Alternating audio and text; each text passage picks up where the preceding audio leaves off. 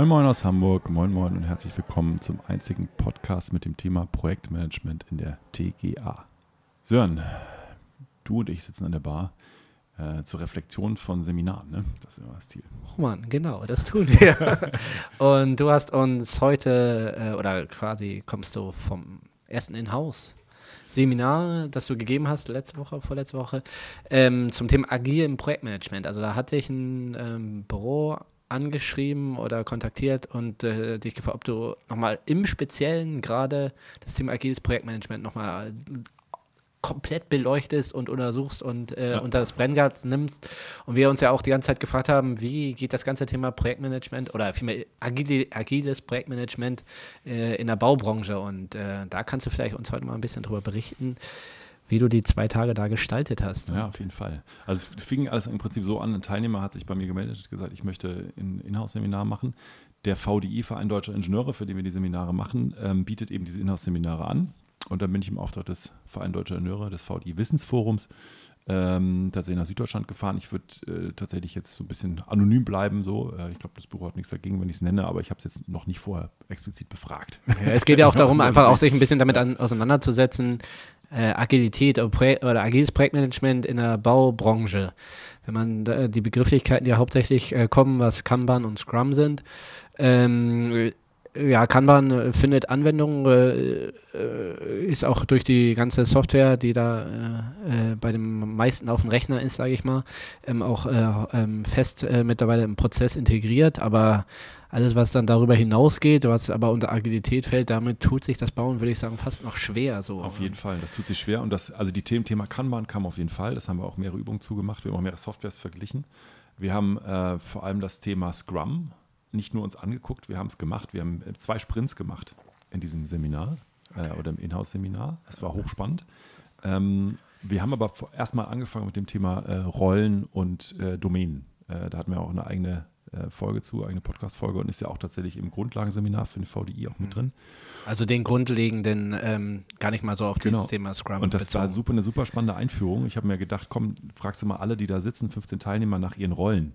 Und ähm, dann haben sie auch alle geübt, ne? wir machen das ja interaktiv mit einem Moralboard, äh, haben alle dann Bildchen von sich eingefügt und ihre Rollen beschrieben und dann halt auch nochmal beschrieben, wo sind die Grenzen ihrer Rollen und ähm, wo haben wir eigentlich Probleme mit unserer Rollendefinition.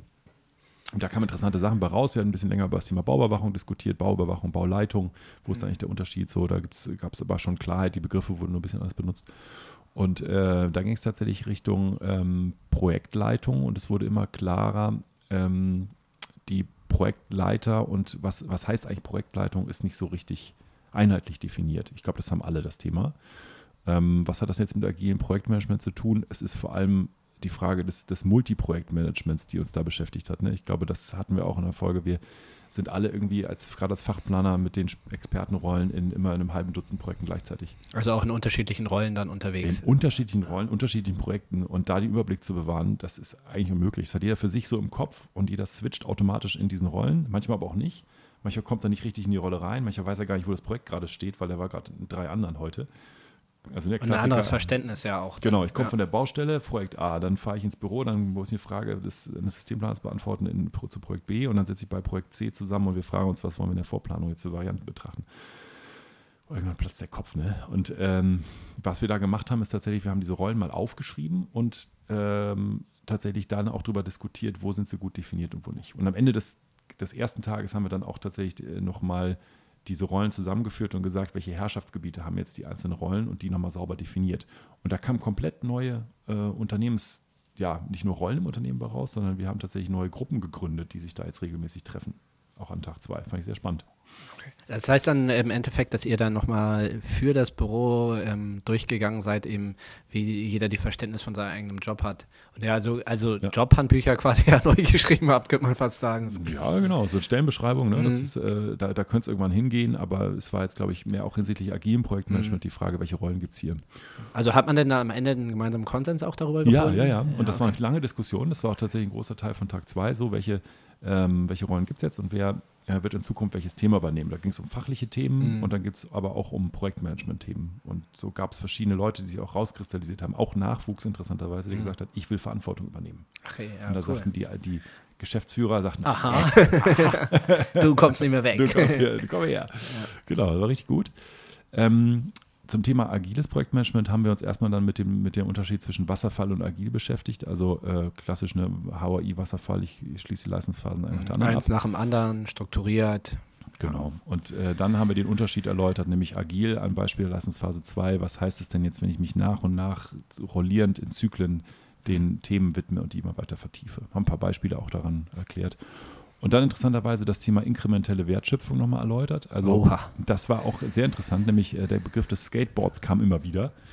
Ähm, inkrementelle Wertschöpfung bedeutet, ich habe oder nicht inkrementell würde heißen, das ist jetzt zum Beispiel des Autos habe ich das gemacht, äh, ich habe einen Reifen, dann habe ich zwei Reifen, dann habe ich ein Fahrwerk und ich kann davon nichts in der Mitte benutzen. Ich kann den Reifen nicht alleine benutzen, ich kann das Fahrwerk nicht benutzen, ich kann die Karosserie nicht benutzen, ich kann erst das Auto komplett benutzen.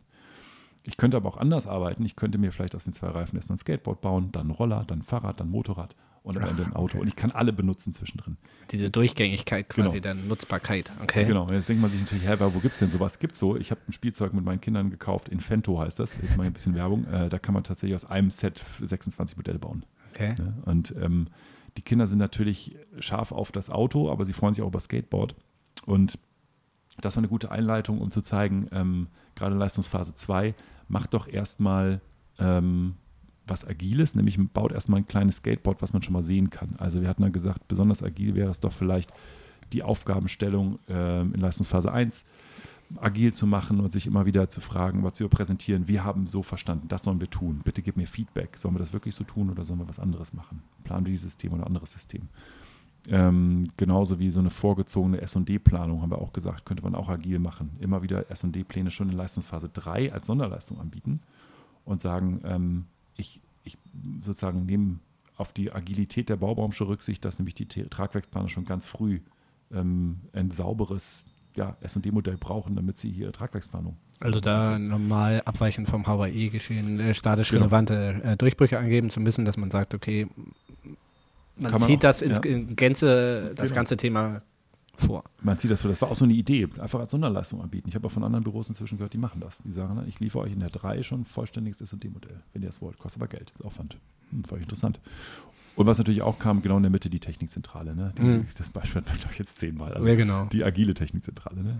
Aber äh, für alle, die es noch nicht gehört haben, vielleicht nochmal. Also, das ist ja gerade, wenn man im Hinblick äh, auf Scrum schaut äh, und die Anwendung im Bauen, zu sagen, okay, ich gucke mir halt äh, lokal in kurzen Iterationsschleifen eine Thematik an. So ein bisschen zusammengefasst vielleicht.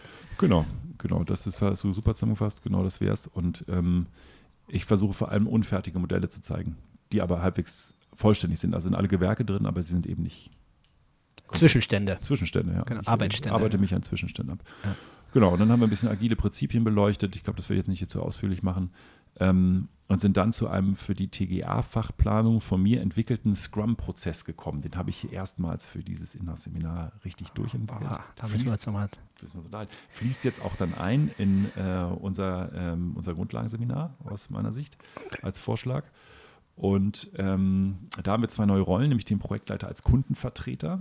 Also Scrum äh, bedeutet das, bitte jetzt die Scrum-Folge hören, weil ich kann das nicht äh, alles normal, Leute.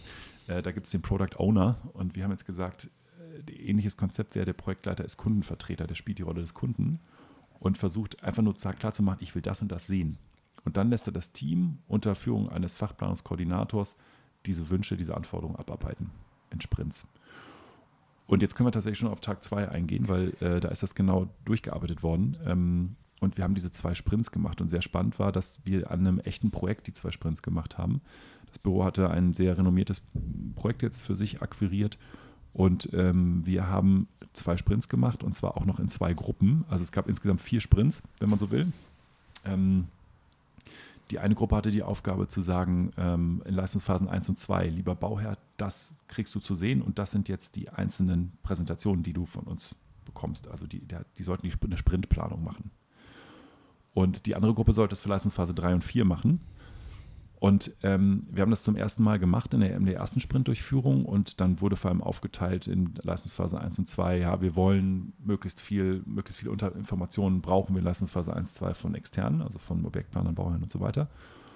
Und Leistungsphase 3 und 4 war dann mehr so, ähm, wir haben tatsächlich äh, Dinge, die wir immer wiederholen müssen. Also wir glauben einfach noch nicht daran, dass wir ein vollständiges Brandschutzkonzept haben. Deswegen drehen wir da ein paar Runden.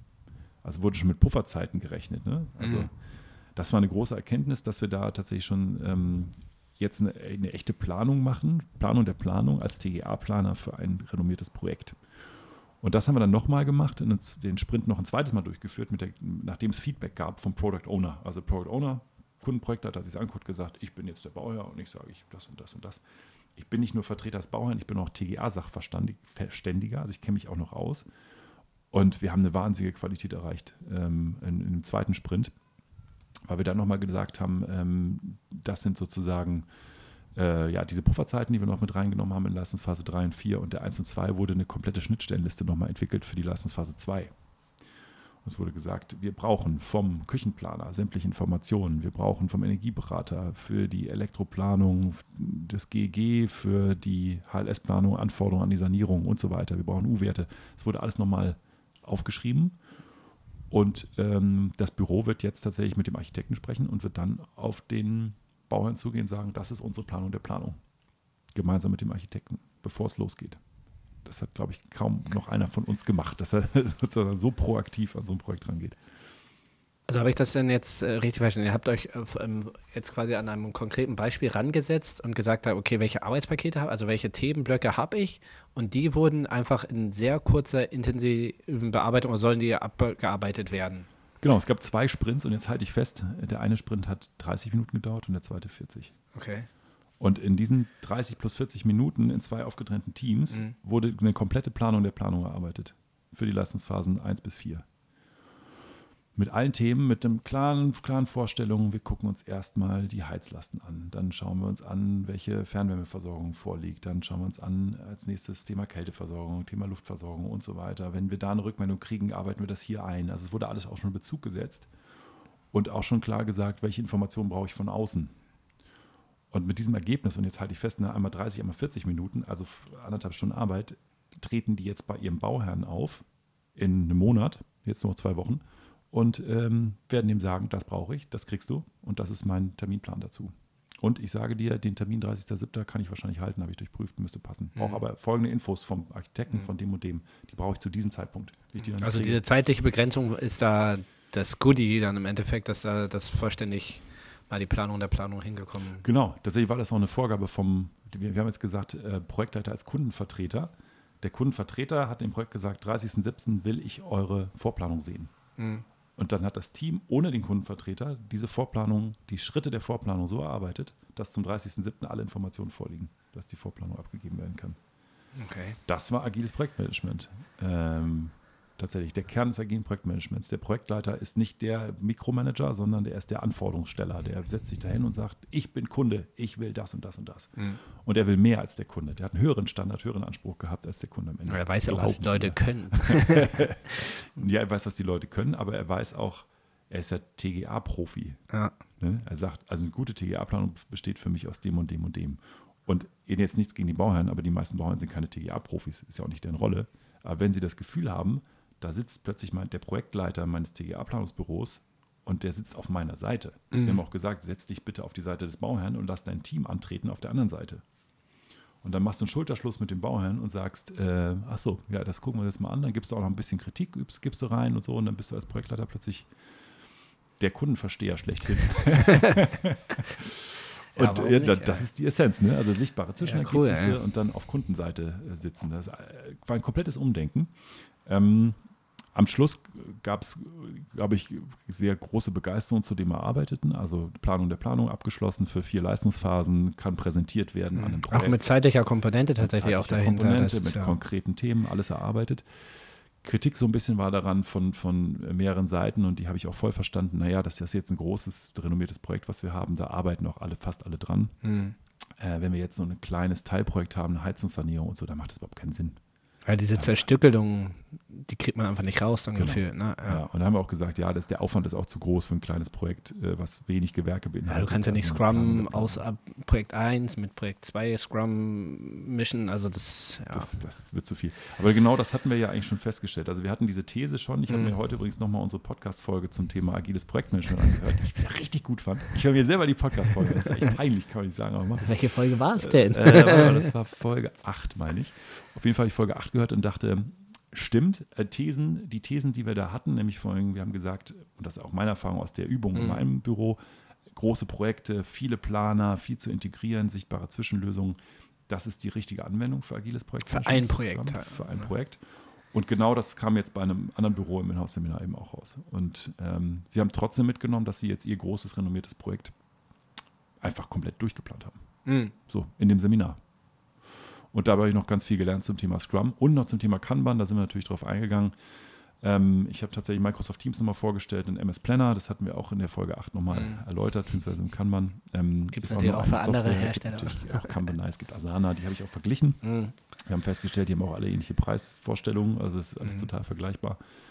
Und äh, dann habe ich Auch was das Leistungsbild, glaube ich, angeht. Ne? Genau, also die, zum Beispiel Kanban Nice kann mehr, ne? da kannst du Projekte zusammenführen. Äh, Asana kann das inzwischen auch. Also man muss sagen, dass der Planner zwar integriert ist in diesem 365-Paket, aber halt auch harte Grenzen hat. Okay, ja. Ähm, dann haben wir uns diese verschiedenen Kanban-Systeme angeguckt und am Schluss nochmal festgestellt, Microsoft Teams war dann sozusagen auch die nächste Idee, die Büchse der Pandora. Ne? Da gab es dann Oha. tatsächlich so, jetzt sagst du so eine, so eine Grenze, die, die war so bei 40, würde ich sagen. Ne? Also es waren die unter 40 sagten alle, geil, ich will MS Teams, ich will Chatnachrichten schreiben, ich will Videotelefonate mit einem Klick, ich will alles in irgendwelchen Teams-Kanälen drin haben. Und dann so 40 plus, jetzt würde er sagen, ach du Scheiße, dann muss ich den ganzen Tag auch noch irgendwelche Chatnachrichten lesen und schreiben und machen und tun auf der Baustelle und telefonieren. Das Kanalisieren von Informationen wird da auf einmal ganz, äh, Ja, ganz große- wichtig. Ne? große Ja. Und das stelle ich auch bei uns im Büro fest. Also ich glaube, ich glaube, es ist eine diskussionswürdig. Es ist aber immer noch so ein bisschen, als würde man sagen, ich fahre weiter Kutsche oder fahre ich jetzt Auto. Ne? Also es ist so ein bisschen, es ist halt der nächste. Ja, ich glaube, auch da braucht es einfach eine gewisse Art an Regeln, an die man oder Leitplanken, an die man sich halten muss, dass wie, wie auch in der digitalen Welt kommuniziert wird. Genau, aber äh, ich sehe, die Bar macht schon wieder zu. Also Genau. Interessantes Ergebnis des Inhouse-Seminars. Ähm, wir haben an einem konkreten Projekt das agile Projektmanagement geübt. Und, Und ja, es, es hat sich gezeigt, dass Scrum geht. es hat sich gesagt, dass Scrum geht, dass Scrum für, für komplexe, integrationswürdige Projekte richtig gut funktioniert und wir haben Aha-Erlebnisse gehabt, weil wir Dinge wirklich konkret erarbeitet haben. Und die steigen jetzt in zwei Wochen ein und präsentieren das alles. Stark. Ja, war, schon, war schon super. Wir werden auch schon wieder angeguckt. Äh, ja, auf die Uhr geht der Blick auch schon zum zweiten Mal. Äh, wir verzichten auf die Runde, glaube ich, und schleichen einfach uns raus. Vielleicht das war wie, wie immer mit PayPal bezahlt. Vielen Dank. Bis. Danke, tschüss.